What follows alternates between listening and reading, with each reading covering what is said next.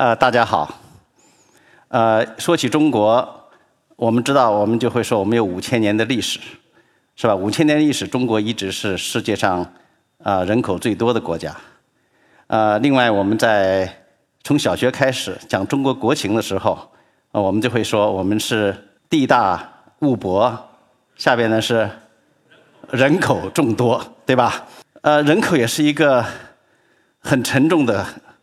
呃课题。呃，我们大家都知道，为了中国为了控制人口，我们有举世无双的独生子女政策。那么呢，现在呢，大家又在担心为什么中国人不生？所以当呃我们的一席的策划的呃这个同事跟我讨论怎么样讲人口的时候，我觉得很难讲。那么所以呢，这里我还要感谢我的好朋友、多年的合作伙伴。美国呃北卡大学的社会学系的蔡勇教授，他给我出了这么个题目，就是人口能决定什么？在过去一百年间，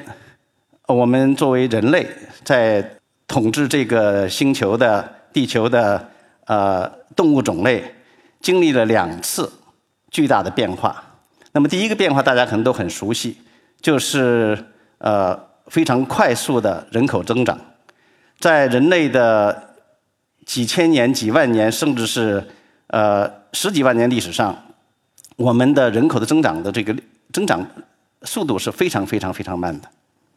但是在工业革命之后，呃，从呃十八世纪中，人口的增长率开始慢慢的越来越越来越快，但是在很长的时时间内呢，它只有半个百分点。呃，到了上个世纪的后半叶。这个情况发生了巨大的变化，呃，每年的年人口增长率，全世界的达到了百分之二以上。这什么概念？百分之二的概念呢？就是说，全世界的人口不到每三十五年就会翻一番。我们这么快的人口增长速度，当时我们讲是人口爆炸，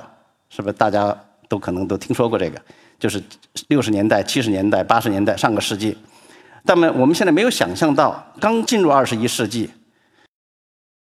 世界人口的增长率大幅度的下降。现在我们的人口增长率只有高峰时候的一半左右，而且这里看大家看到的是三个联合国对未来的世界人口增长率的假设。呃，那么这个高的假设呢是不大可能的，那么比较更可能是在中等水平和低等水平之下。这意味着什么呢？就是到本世纪末，全世界人口的这个增长率。会达到零，甚至如果说是真是像我们现在低生育率的情况继续下降的话，会到差不多是百分之一的负的百分之一。这是什么概念呢？就是大概六七十年人口就会要减半。那么从人口总数上来看的话，从一九五零年到呃差不多两千年，呃世界人口从两亿多增加到七个亿，这是很快，确实是很快增长速度。但是呢，我们要往前看的话，呃，这里就是看到，就是不管是按照中等方案，还是按照低的这个生育率的呃假设的增长方案的话，世界人口很可能在九亿到十亿之间会呃达到顶峰。那么呢，接着下来呢，就是会开始减少。对于中国来讲，我们在历史上一直是占着世界人口比例最高的国家。那么在一直到就说是几十年前、二三十年前，呃，中国人口的增呃占世界人口的比例从来没有低于过四分之一，就说每四个人中间就有一个是中国人。那么最高的时候达到将近百分之四十，但是到本世纪末，中国人口现在很有可能会到占世界人口的百分之十左右，也就是中国不再会是世界上人口最多的国家。这个变化是。非常非常大的。那么对于人口，我们有很多呃听到很多的说法，也有很多的误解。呃，在很大程度上呢，我们就是把人口当成一个很简单的数。所以呢，在四十年前，我们会出台了一个大家都知道的这个叫独生子女政策。在这，我想问一下，有多少位是呃是独生子女？请把手举一下。好，谢谢。呃，但是呢，就是我想。很重要一点呢，我想没要要提醒大家的，是中国的这个出生生育率的下降的最快的，不是在独生子女政策推行之后。我们现在有很多误解，把计划生育等同于呃独生子女政策，实际上呢是完全是错误的。因为我们最大的这个生育率下降的这个幅度，这段时间是在1970年到1980年，也就是独生子女之前这个这十年间，当时是有计划生育政策，叫晚期少，但是不是独生子女政策。那么我们从当时的这个生育高峰，就是生育率的这个高水平，大概每一对夫妇平均期望生六个孩子，到现在不到1.5个孩子，整个这个生育率下降的过程中，百分之七十以上是在独生子女政策推行之前。完成的。为了控制人口，因为当时我们是确实觉得人口增长是一个啊没有办法对付的危机，要采取极端手段。所以为了控制人口的话呢，我们整个社会也付出了巨大的代价，尤其是啊中国的女性。这里呢，我们看到的是呃从七十年代初开始的，一直到二零零二零零六年，呃我们进行的绝育和节育手术的。这里呢是一百万，最下面这一条线，这里啊，这是绝育手术，都是在五百万。那么最极端的一年是一九八三年，这是当时是一个就是一个高峰。那么当时一年的话呢，就是超过了五千八百万例的手术，其中呢人工流产是差不多一千五百万。这什么概念呢？就是说当年是出生了呃差不多两千万的婴儿，也就是当年怀孕的所有的婴儿。差不多有百分之四十都被打掉了，所以就为了这个的话呢，我们确实是呃中国社会，特别中国的妇女是付出了巨大代价的。呃，那么现在我们回过头来看，中国是不是一个很独特的例子？就是我们的呃生育率下降，是不是非要有我们当时的那种呃坚决、果断、极端的这个措施？这条线呢是中国的生育率下降的这个曲线。这两条线呢是中国的两个邻国，一个是韩国。你看韩国的话，在七十年代，它也有很呃全国推行的计划生育政策，没有像中国这么极端。但是韩国的这个生育率的下降的这个曲线跟中国几乎是一样的。七十年代，只是过了八零年以后，他们接着一路往下走，现在是世界上差不多是呃生育率最低的国家。呃，那么另外一个国家呢是泰国。泰国的话呢，跟中国的文化不一样，不像是韩国。同时呢，泰国这个呃近年的经济发展水平也没有中国这么高。可是从八十年代中到九十年代以以后，泰国的生育率的这个下降趋势跟中国呃几乎是完全一致的。那么这里呢还有呃两个其他的比较，这两个国家呢是都是穆斯林的国家，一个是伊朗，还有一个就是阿联酋。那么这两个国家。在九十年代以前，生育率水平是比中国、比东亚还有泰国是要高的。但是从九十年代开始，呃，也是大幅度的下降。特别是伊朗，伊朗下降的速度从九零年到两千年下降的速度，比中国七十年代下降速度还要快。呃，当然这里我们没有时间去讲为什么在呃这么一个国家也会有这么快的生育率下降。同时，你看到阿联酋钱很多，也是呃。也是这个伊斯兰宗教，但是呢，现在他们和伊朗一样，他们的这个平均每对夫妇的育龄子女数就在1.6、1.7左右，都是很低。所以呢，我们这里看到，在全世界，不管是什么政治制度，不管是什么文化背景，不管是什么经济发展水平，不管是什么经济呃呃宗教信仰，呃生育率下降是一个全球的趋势。那么这里呢，我们就要开始就要想，就说呃。如果说是这个人口不是一个像我们过去想象的一个简单的数，靠计划、靠我们的战役就可以把它控制住的话，那么人口到底是能够决定什么？呃，这里的曲线呢，是一九八二年第一次人口普查，当时呢，呃，绝大部分的就是人呢是人口量最大的是在少年组，就十几岁组。那么这个时候，中国还刚刚结束。文革和刚刚结束，开始走出计划生呃这个计划经济，所以那个时候的话呢，这么多青少年人口，对当时的这个制定政策者是一个巨大的巨大的压力。为什么呢？在计划经济下，我们要给这些孩子们要提供教育的条件，要提供吃的，要提供住的，而且呢，当时担心的是这些人马上会步入劳动力年龄，今后他们还要生孩子，所以当时之所以出台独生女政策。在一定程度上和当时的这个人口年龄结构啊是呃这个对这个担心是有很大的关系的。但是同样一批人，随着他们呃这个岁数增加，到了二零零零年，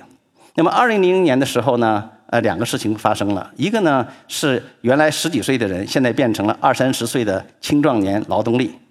第二个事情发生呢，更重要的是我们的经济制度改变了。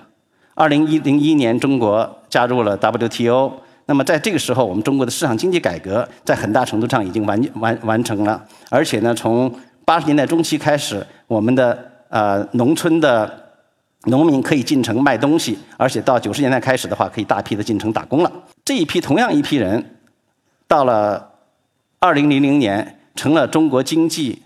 快速增长的一个重大的一个推动一个一个推动力，是当时的这种青大量的廉价的青壮年劳动力。和我们当时的这个经济呃发展的机会，包括国内的和国际的机会结合到一起，创造了我们大家都知道的就所谓的人口红利，也是创造了我们现在的这个经济增长和繁荣。当然，同样一批人，随着他的这个年龄的呃增加，就会进入老年。那么呢，这是下面我们要讲的，就怎么样来看人口和经济和社会的关系。呃，这里呢，我想引入一下。呃，两位美国经济学家，呃，是 Ronald Lee 和这个 Andy Mason，他们在组织的一个全球性的呃一个研究项目，所这个呃提出来的就这里面有三对曲线，啊，那么这个中间的这些绿的呢都是劳动收入，那么这些红的线呢是我们的消费，三条不同曲线呢讲的是三类不同的社会，啊，我们所有的人都没有办法能够逃出。这种这个生命周期什么意思呢？就是我们当出生之后，我们是处于就是我们的消费要大于我们的产出。那么在中壮年的时候，一般的来讲，我们的产出会大于我们的消费。那么到老年之后呢，我们的消费又会高于我们的产出。那么作为人类社会来讲，作为每个个人来讲，最基本的一个任务就是怎么样把这一部分的盈余分到两头。呃，作为个人来讲，我们没有这个能力，尤其是我们没有能力在自己刚生下来的时候能够养活自己，所以这个呢，一定是要通过这个转移，在老龄的时候，过去个人也没有这个能力，也要通过其他的转移。当然，现在的话呢，呃，我们个人可以积蓄，可以有其他的一些办法。过去呢，代际之间的生命周期的这种转移，是通过家庭，通过呃亲属。通过社会呃，通过当地的社区，通过教堂，通过其他的这种这个社会组织。那么现在呢，越来越多的我们知道是通过啊，也通过国家，对吧？下面我们想看一下，那么就说，在随着我们人口的变化，随着我们中国经济的近年来的增长，我们的这个呃人口生命周期是在发生哪些变化？首先呢，我们看到就是这是我们一些一个研究团队在做出了一些计算，就是从2002到2014这十多年间。大家都很熟悉，知道我们的经济发展很快，收入增长速度很快。那么这里边呢，我们的收入增长的生命周期变化有两个特点。一个特点呢，就说是，呃，收入的增长的速度，就是前五年和后五年相比的话，后五年是越来越快。啊，大家可以看到，这是经过呃对通货膨胀进行调这个呃通货膨胀指数进行调整的这个收入的这个曲线的变化。第二个呢是很有意思的，就是中跟我们中国有这个现在的发展阶段有关系的，就是收入的这个峰值年龄是在这十多年间是越来越往年轻走。你看一般的国家的话，收入的峰值年龄是在四五十岁，但中国的话呢，到近年来降到了三十岁左右。那么我下面后面我会讲为什么会是这样。那么我们再看看我们的这个消费是怎么变化的啊？当然一方面是消消费在不断的上升，呃，这里面有两个比较有意思的变化。一个呢是，呃，在前五年，我们这里看的前五年的话呢，我们的消费是增长速度是低于我们的这个呃收入的增长速度的。那么在过去五年间，在很大程度上，我想是由于你们这些人的贡献，这个消费已经开始呃超过了这个收入增长的速度。而且更具体的来讲，我们也看为什么大家不愿意生孩子，就是消费的增加，特别是在过去的这个后来这五年。是从呃更多的集中在青青少年组，就说这是用于教育的开支；还有呢，就是在这个比较晚年组，那么这呢也是随着这个收入的增加，所以生活水平提高，啊，人们在医疗方面的开支呃也增加。那么我们把前面的这个劳动收入和消费的放到一起，我们可以看一下中国社会现在是整个生命周期是一个什么样的情况，就是从盈余或者是赤字。啊，这是我们计算的中国社会的整个这个生命周期的这个盈余。那么从现在来讲的话呢，啊，显然是因为我们的呃经济增长速度很快，收入增长速度很快，我们社会还有很大的盈余，对吧？呃，但是呢，最上面这条曲线是呃最近的，你可以看到，就是不仅是这个收入的呃，就整个盈余还很大，但是呢，两头的这个开支，就是这是赤字，就是在年轻人身上和老年人身上的开支啊，也比原来要呃幅度要大了很多。所以呢，这意味着就是说，我们尽管我们中国社会现在还是在不断的积蓄，我们的经济财产是不断在积蓄。但是呢，由于这些年的消费的变化和收入同时两方面的变化，我们这个盈余已经开始发生变化。那最大的变化呢，就是盈余增长的速度已经开始减少，减呃速度开始减低。那么刚才讲到，就是我们中国这些年劳动收入的这个呃生命周期的变化，很重要的一个特征呢，就是朝啊年轻人朝三十岁这个这这边走，就峰值往下走。那么这里呢，我想这个图呢可以解释呃。为什么会有这种情况？那就是中国近年来的我们的教育高，特别是高等教育的呃快速的发展。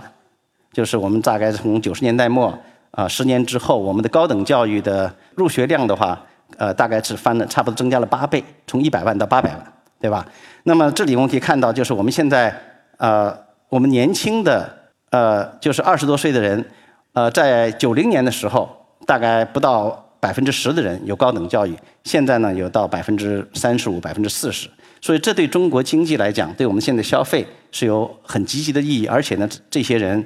随着他们的这个生命周期的啊往后延续的话，啊对中国经济今后的影响啊也会是呃非常非常大的。但是同时，大家也要看到，我们在就说中老年组的话，高等教育这个程度这个是变化很小的。而且呢，就说是普遍的水平还是很低的，这个对中国未来的整个社会也会有很大的意义的。呃，我们前面看到了，就是在人人口生命周期呃这个过程中经济的变化。那么下面呢，我们可以把人口再带回来。呃，这里呢是三个我们讲叫人口年龄的金字塔。那么第一个呢是一九八二年，这确实是像一个金字塔，对吧？这底部很大。到了二零一零年，就是最近的一次人口普查。我们可以看到，就是说这些啊底部的人已经开始往上挪动。那么到了二零四零年，这是预测的话，这个中国人口年龄结构呢会是更像一个烟囱，那么肯定是变得越来越老。呃，这里呢我们要看到，就是说我们现在看到的这个低生育率和呃人口老化呃将是一个常态。为什么呢？一方面，我们大家比如大家最近这些年都在谈到，呃独生子女政策结束之后会有一个呃婴儿潮。会有一个生育高峰，但是呢，近年来的出生数我们可以看到，啊，并没有出现这么一个高峰。除了啊，二零一六年的出生数显然比一五年的多了，也就是一百多万之外，二零一七年、二零一八年过去两年，我们每年的出生数都在减少，而且去年比前年减少的幅度是很大的。呃，这里边的原因呢有很多，那么其中之一呢，是因为是我们育龄妇女的人数在减少。啊，就是九十年代和八十年代相比的话呢，我们每年出生的人数减少了很多，所以这是一个原因可以解释。但是另外一个原因呢，我想在座的很多可能有亲身的体会，或者是有朋友会告诉你，就是近年来的我们的婚姻年龄和婚姻行为的变化。呃，从二十五到二十九岁的城市的女性，九零年的时候不到百分之五还是未婚，呃，那么到二零一五年最近一次小普查，呃，超过三分之一的现在是未婚。所以呢，这个趋势呃现在并没有停下来，而且还在一不断的延续。这里边有很多原因，今天没有时间去啊去详细的探讨。那么随着结婚年龄的推迟，随着不婚不育的这个比例增加，那么中国的这个人口老化呢是只会呃是一个长期的现象。就是在独生子女政策结束之前，我们在江苏省农村做过一个呃几年的跟踪调查，当时呢我们有。差不多一万八千名妇女，其中呢有四千多呢是可以生二孩的。我们跟踪了三年，当时是只有百分之六的呃妇女生了第二胎，我们觉得非常吃惊。啊，我们也问了他们很多原因，为什么你们会是不生？啊，那么他们当时这是好几年前了，他们当时给我们的答案和我们现在听到的社会上讨论的答案，我想几乎是一样的。所以的话呢，就说是呃这些低生育率的原因，呃已在中国已经完全形成了。那么除此之外之外，中国还有一个特点，就是我们把原来本来是比较正常的一种这个大家的一种社会的一种这个观念，比如说一一对夫妇应应该有两个孩子，那么通过我们的独生独生子女政策。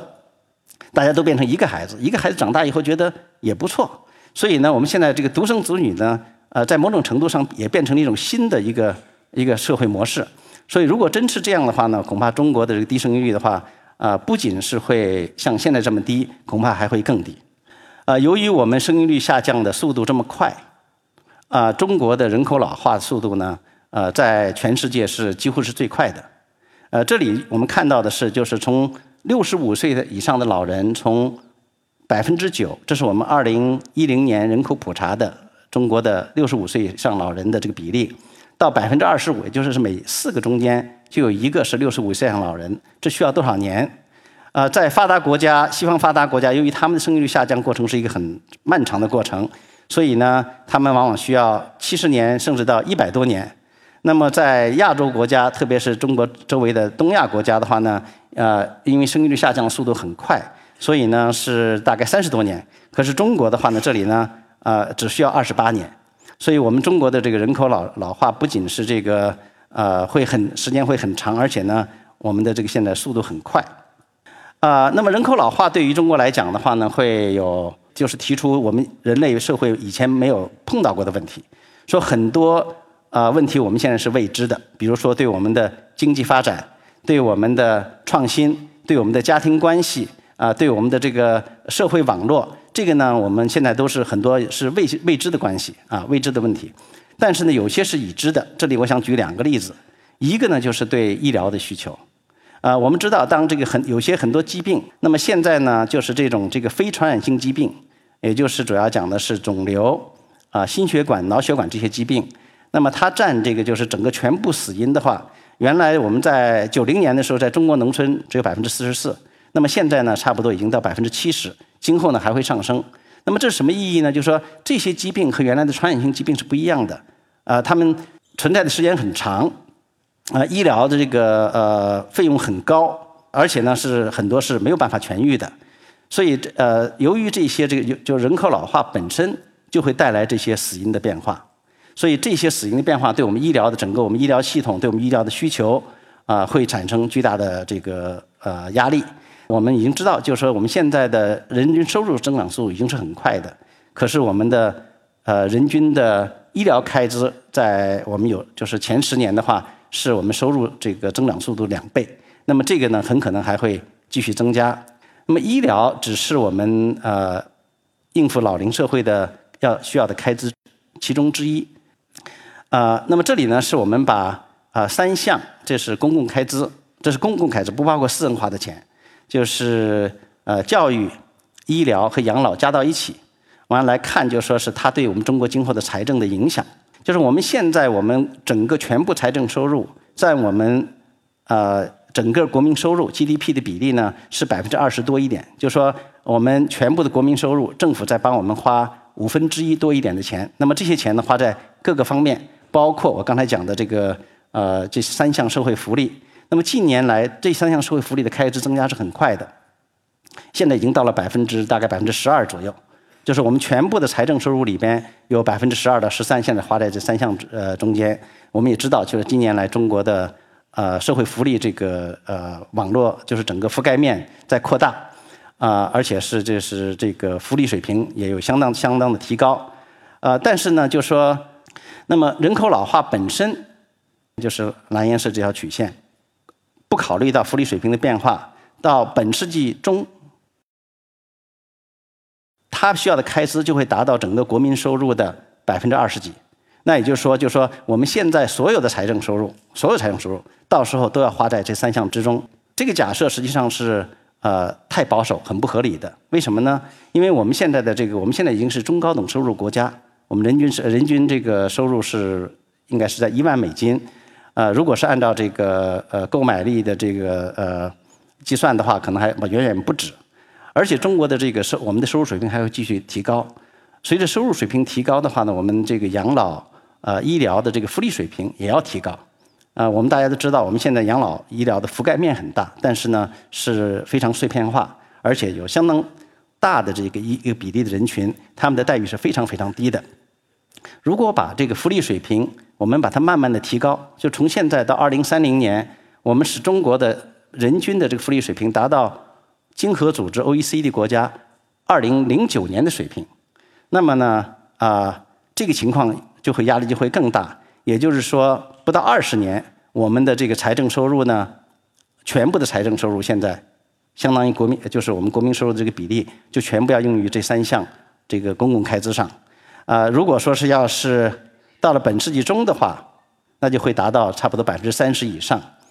呃，当然，中国现在的我们的税收，大家可能不愿意听到这个，就是我们的税收呢，呃，按照国际比较来讲的话呢，还算是比较低的。嗯，所以呢，就说政府还可以继续增加税收，但是增加税收不是说是啊没有代价的，因为我们必须多花钱在这些方面，我们其他方面就要少花钱，对不对啊？还有另外一个方面，你就你可以减少福利，但是我想减少福利的话呢，啊，对于啊这些老人来讲，而且对于老人的子女，就是我们在座这些人来讲的话，恐怕也是很难接受的。啊，那么过去呢，我们在人口增长高速增长的时候，啊，我们处于恐慌状态。把人口呢，长期以来把人口看成是一个简单的数字，就说人口多的时候，我们就想办法给它控制，啊，包括刚才我们讲的，就是有啊绝育啊，啊就是人工流产呐，想尽一切办法，独生子女政策呀。那么现在呢，我们又遇到低生育率，我们人口老化，大家说我们现在赶快想办法让大家多生孩子。但是呢，我们知道，就是不管是生育率下降，还是就是说今后我们想办法要生育率上升。都不是那么简单的一个事情。我们人不是，呃，不是柴火，不是说是我们这个多了就把它砍掉，这个少了我们就想办法去种。呃，这里呢我们可以看到，这边的两条曲线，一个呢是啊人口增长的曲线，就是把如果把一九六零年当成百分之一百的话，那么我们到二零一八年，我们全世界的人口呢增长了差不多是二点五倍。但是就是在这一段世界人口增长最快的时期。全世界的经济增长要远远快于人口增长，那么上面这条曲线是人均收入，那么人均收入的话，差不多增加了将近百分之三百，就是说是人均收入的速度远远大于我们人口增长的速度。所以现在回过头来看，我们过去把人口简单看成是一个数字，啊，是非常不科学的，啊，非常冲动的，而且呢是呃没有充满太多的人性。呃，所以呢，现在回来呢，我们要重新要在面对人口老化的时候，啊，要同样的要想，人口不是再简单的一个数字，我们要吸取我们过去对人口的一个简单的理解的这么一个教训。啊，那么最后我们应该知道，就是在这些宏观的人口变化，不管是二十世纪的人口剧增和我们二十一世纪面临的人口啊萎缩，都是一件在微观基础上都是一件很好的事情所推动的。那就是我们的健康水平的提高，我们期望寿命的呃延长。这里大家可以看到这些柱子，啊，在五十年代初的时候，全世界的平均啊人均期望寿命不到五十五岁，那么到现在已经接近七十五岁，所以这在几十年间是一个巨大巨大的变化。所以对于我们每一个生活在这个地球上的个人来讲，这都是一件非常好的事情。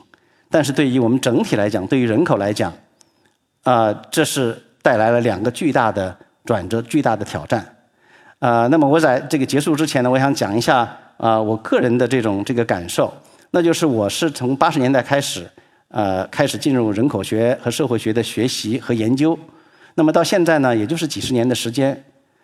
呃，在我所知道的科学学学科中间，没有一个我想可以像我这样，就说你在。开始的时候和你还没结束的时候要研究的问题完全是相反的。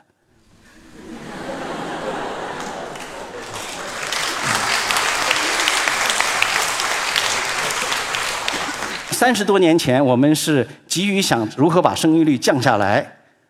那么现在呢？我们现在是在着急怎么样把生育率升上去。我可以告诉大家，当时的三十多年前的那些处方。不是说反过来现在马上就可以生可以生效，对吧？这都是很非常复杂的问题。